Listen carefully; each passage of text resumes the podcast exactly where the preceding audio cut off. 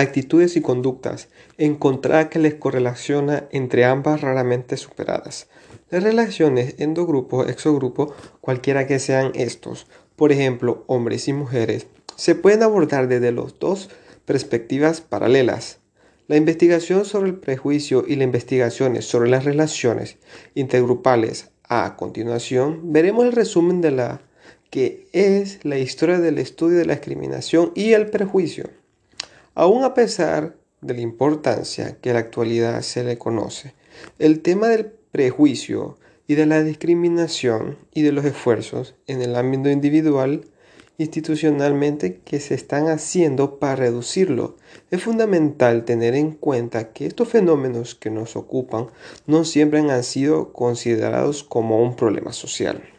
El prejuicio y la discriminación tienen su propia historia marcada por el nivel de aceptación de estos fenómenos y el sometimiento al análisis de las disciplinas sociales de distintas perspectivas. El estudio de las historias de estos fenómenos comenzó con el estudio del prejuicio racial. El desarrollo y la evolución de esta puede dividirse en fases de distintas maneras. Una de las divisiones más aceptadas es lo que se establece en la siguiente fase. Fase número uno, fase de la psicología de la raza. Comprenden los años 20 cuando surge el interés por el estudio del racismo. Hasta entonces, el comportamiento discriminatorio y diferencia entre razas se explicaba basándose en el darwinismo social. Esta corriente justificaba fácilmente la existencia de una jerarquía social. En la propia jerarquía de la evolución había generado, según las jerarquías, la cual una raza había evolucionado más que otra. En los años 20 los estudios sobre la raza consisten únicamente en trabajos comparativos de las diferentes habilidades entre distintas razas. Fase 2. El prejuicio racial. Se extiende durante los años 20 y 30 la asistencia de una serie de fenómenos reivindicados de los derechos de los grupos discriminados, como el movimiento de protesta por los derechos civiles de los negros o por el sufragio femenino va creando coincidencia acerca de la injustificación e irracionalidad del prejuicio, empezando incluso a considerar como problema social las investigaciones sobre el tema.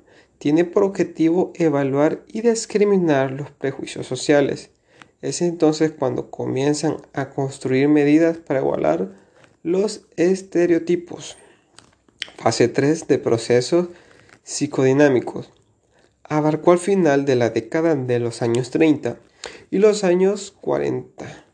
Este periodo se caracteriza por el surgimiento de las primeras teorías explicativas del prejuicio, según cuales el origen de los prejuicios está en los conflictos psicológicos internos de las personas. Para solucionar estos conflictos que uno tiene a través de lo que va pasando el tiempo provocando directamente los prejuicios. Estudiar esta etapa consiste en la investigación clínica y correlacionales. Fase 4 es la personalidad de la autoritaria. este periodo que comprende los años 50 no es más que desarrollo de la etapa anterior, a partir de la obra de Adorno y de sus colaboradores, el final de la Segunda Guerra Mundial y el reconocimiento de los horrores que el racismo y el prejuicio antisemita habían causado. Necesitábamos modelos que expliquen el comportamiento humano. Por esto el centro de atención y de estudio se basará en la estructura de la personalidad explicando que ésta puede estar alternada patológicamente por determinarse pautas de crianza que corresponden al individuo a ser más susceptible de ser convencido por este tipo de propaganda de prejuiciosa. Fase 5. Cultural y la sociedad. Comprenden los años 60 y 70. En esta etapa surge un cambio muy importante de la perspectiva al estudio el análisis del prejuicio deja de tener como elemento básico al individuo y se centra en los grupos y las normas sociales. Este periodo se divide a su vez en dos etapas. La primera se centra en el prejuicio, en el prejuicio como una norma social, que es su planteamiento a la que existen sociedades más prejuiciosas que otras, parece que hay diferencias en el proceso de socialismo y en las normas de prejuiciosas que a través de estos procesos se transmiten sus miembros o los trabajadores de ese periodo, que proponen estudiar cómo estas normas de prejuicios y cómo se transmiten.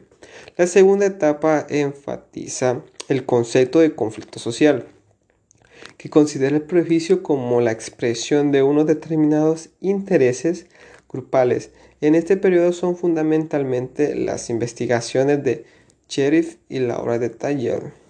Fase 6 de los procesos psicológicos fundamentales. Abarca de los años 80. La influencia de la revolución cognitiva se refleja en las creencias universales e inevitables del prejuicio, fruto de los mecanismos de categorización que tienen todas las personas. Los estudios fundamentales experimentales tienen como objetivo intentar detectar cuáles son los mecanismos del pensamiento humano, creando así nuevas formas de prejuicio. Las actitudes de prejuiciosas y la discriminación para hacerla disminuido en los últimos años y al menos en la sociedad occidental, por ejemplo, tales como recogen Morales y Moya revisado en Morales de prejuicio en Tratado de Psicología Social en 1996, Sintaxis de Psicología en Madrid, España, en 1989 hacia 213 en Estados Unidos. Pero esta situación discriminatoria en la que se encuentran muchos grupos tradicionalmente marginados es un claro reflejo que toda esta igualdad en trato es una idea bastante lejana, aun si en nuestro país existen claras diferencias en el nivel económico y sociocultural de grupos minoritarios como el de la inmigrante, el de los gitanos o el de las mujeres en comparación con el resto de los ciudadanos. Relaciones intergrupales a